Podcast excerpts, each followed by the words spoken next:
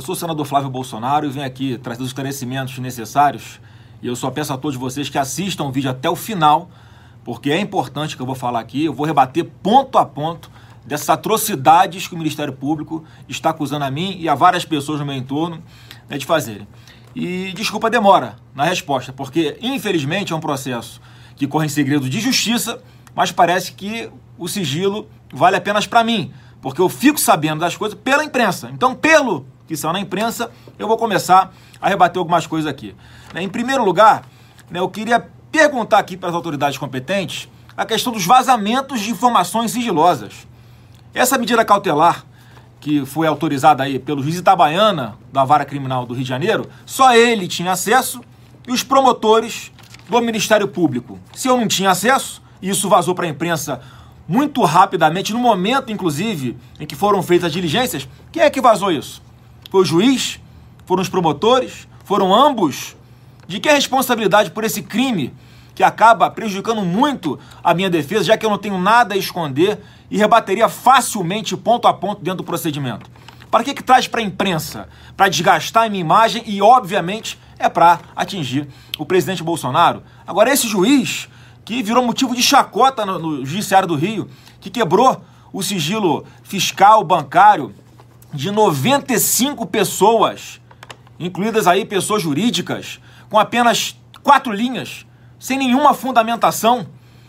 Esse mesmo juiz que autoriza tudo que o Ministério Público pede, sem sequer ter preocupação e o cuidado necessário para avaliar o que está sendo pedido. Né, por exemplo, o Ministério Público me acusa de ter um patrimônio de 9 milhões de reais, que não é meu patrimônio, que é muito menor do que isso.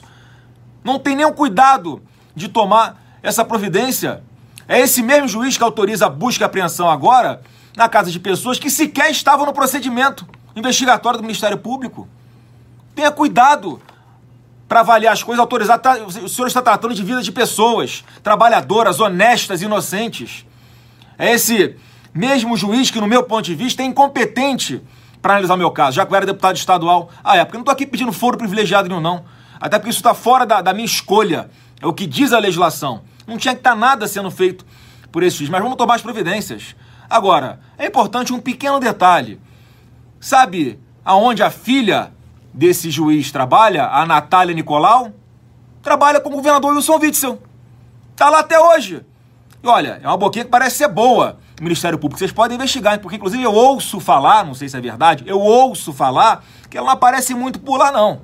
Tá? Então era bom vocês investigarem se não tem um funcionário fantasma dentro do gabinete do governador, que é filha desse juiz Flávio Itabaiana. Mas vamos passar aqui rapidamente para o ponto a ponto, né, pelo menos os cinco principais que eu vi que foram colocados na imprensa. Em primeiro lugar, com relação ao ex-assessor Queiroz. É, hoje, a matéria, a capa do Jornal Globo é que ex-assessores de Flávio Bolsonaro depositaram 2 milhões na conta do Queiroz.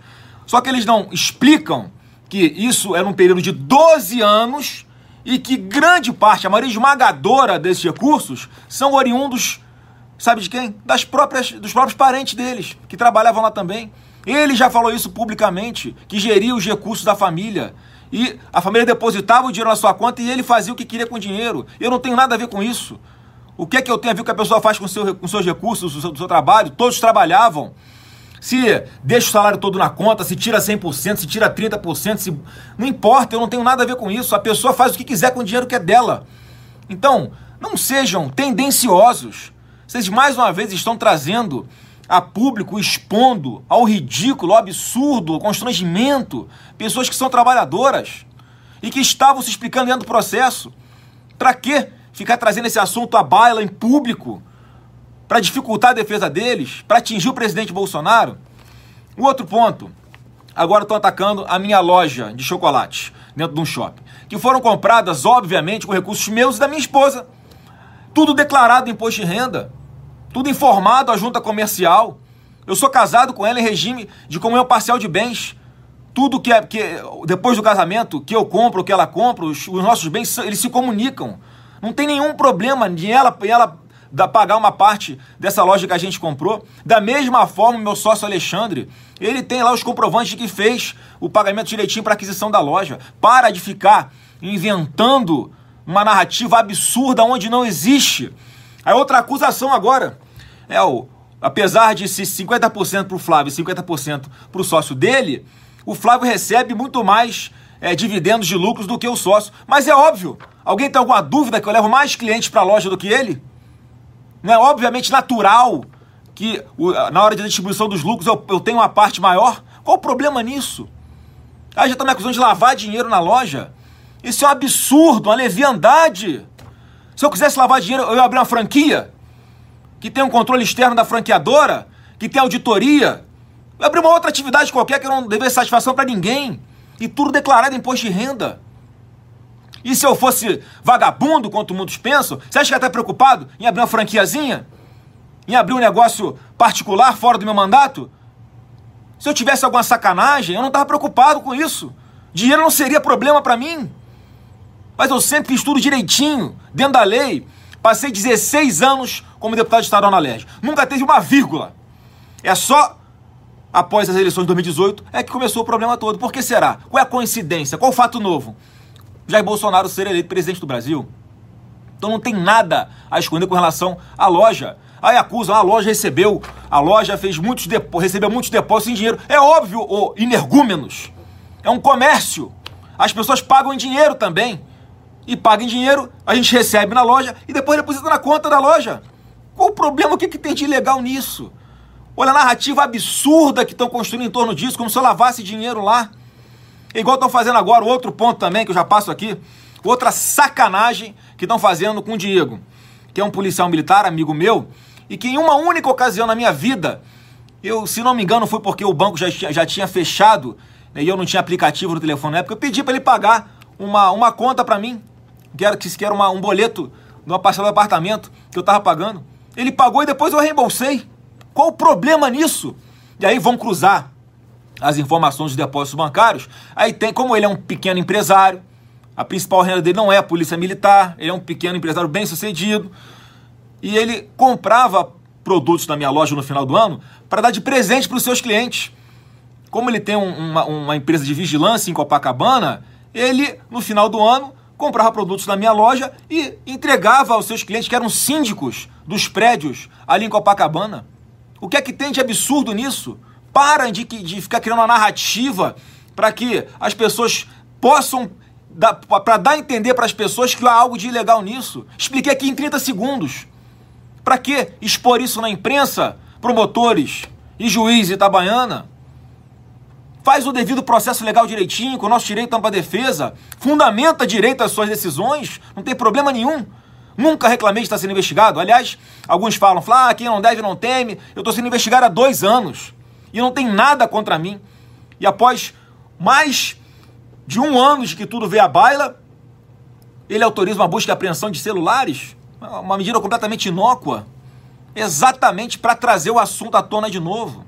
E justamente no momento, vocês vão se lembrar, em quem estava onde quem estava sob ataque era o governador do Rio de Janeiro, Wilson Witzel, que está sendo acusado de receber caixa 2 durante a sua campanha, que está sendo acusado de esquema de, de favorecer empresário amigo na Loterge, de ser 300 e quantos milhões de reais.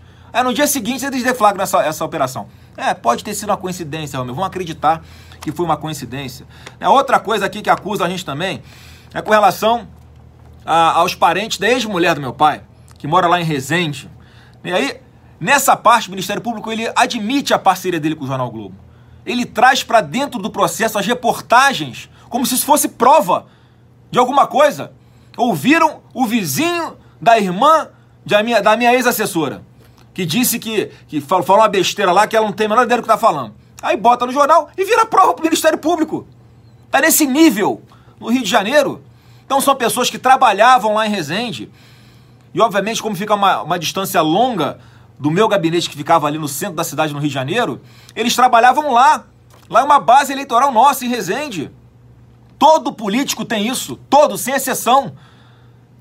Os assessores né, que nós parlamentares temos, eles nem sempre ficam fisicamente dentro do gabinete.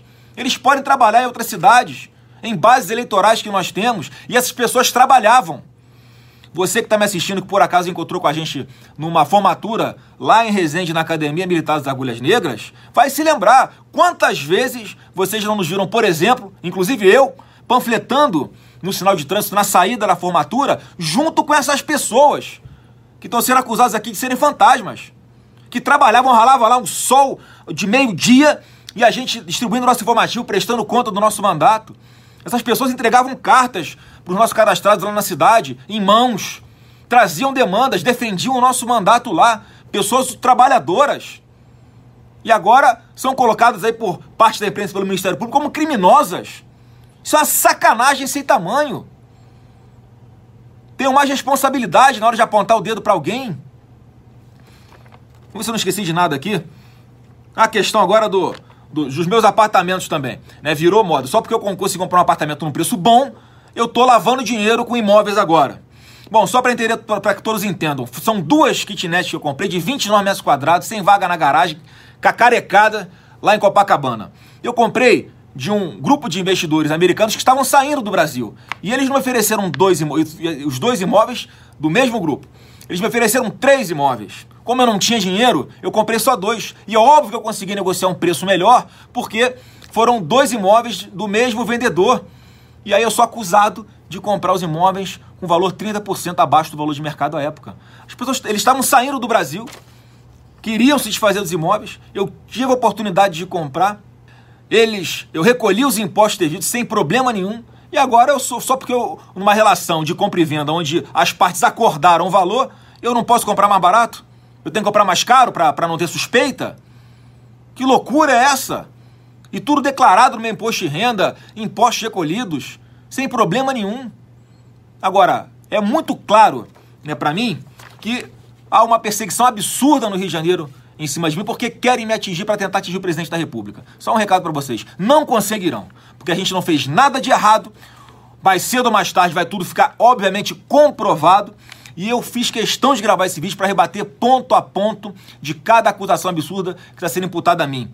E eu lamento, peço desculpas aí ao judiciário, porque é um processo que está em segredo de justiça, mas eu não tenho como ficar calado diante desses vazamentos contínuos, reiterados. Eles vazam medidas que são completamente sigilosas, secretas, que atrapalham as investigações, inclusive, mas não estão nem aí. Não estão nem aí porque o objetivo não é buscar a verdade. O objetivo é me atingir e atingir o presidente da República. Não vão conseguir. Vocês não entenderam ainda que Deus está no comando de, de tudo? Eu tenho plena confiança nisso. Trago aqui as provas, rebato ponto a ponto, sempre fiz isso, nunca me escusei de fazer nada. O próprio Queiroz, dentro do procedimento investigatório, já botou no papel que eu não tenho nada a ver com o que ele fez ou deixou de fazer. Mas isso a imprensa não vaza, o Ministério Público não vaza, os promotores, melhor dizendo, não vazam, não quero aqui atacar a instituição do Ministério Público, jamais, que respeito muito. Agora, obviamente que há pessoas ali que, no mínimo, no mínimo, estão mal intencionadas, não estão buscando a verdade, estão perseguindo, usando artifícios ilegais que constrangem as pessoas para buscar explicar uma coisa que simplesmente eu não fiz. Daí a dificuldade deles de até hoje não terem oferecido denúncia. Se já tem tudo comprovado, já tem a convicção de que eu tenho algum problema, por que não denunciou ainda? Não denunciou porque não tenho o que falar de mim.